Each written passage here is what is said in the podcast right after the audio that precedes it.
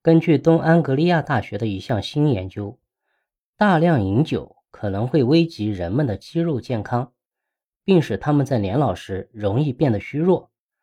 该研究利用统计模型证明，那些肌肉质量最小的人每天至少消耗十个单位的酒精，大约相当于一瓶葡萄酒。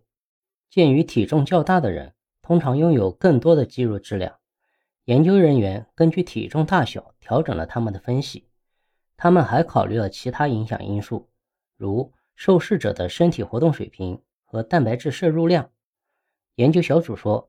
他们的发现主要是在五十和六十岁的人身上，表明了另一个减少饮酒的理由。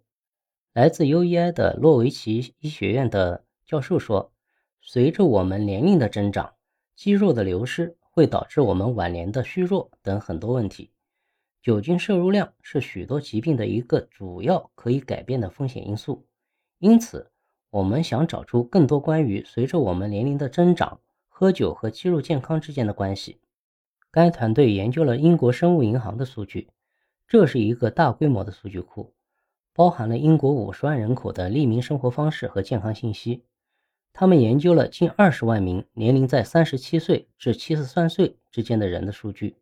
同在 UEI 的洛维奇医学院的简斯金纳博士说：“我们研究了人们的饮酒量，并根据他们的体型。”将其与他们的肌肉含量进行了比较。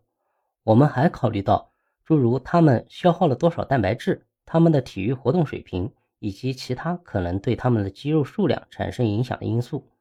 大多数人都在五十多岁和六十多岁。我们发现呢，在考虑到他们的身体尺寸和其他因素后，那些喝很多酒的人与喝很少酒的人相比，骨骼肌的数量较少。我们看到。当人们每天喝十个或更多单位的酒时，这才真正成为一个问题。这相当于大约一瓶酒。维尔奇教授说呢，这项研究表明，酒精在较高的消费水平下可能对肌肉质量产生有害的影响。我们知道，随着年龄的增长，肌肉的流失会导致虚弱或虚弱的问题。所以呢，这表明在中年和老年早期要避免常规的大量饮酒。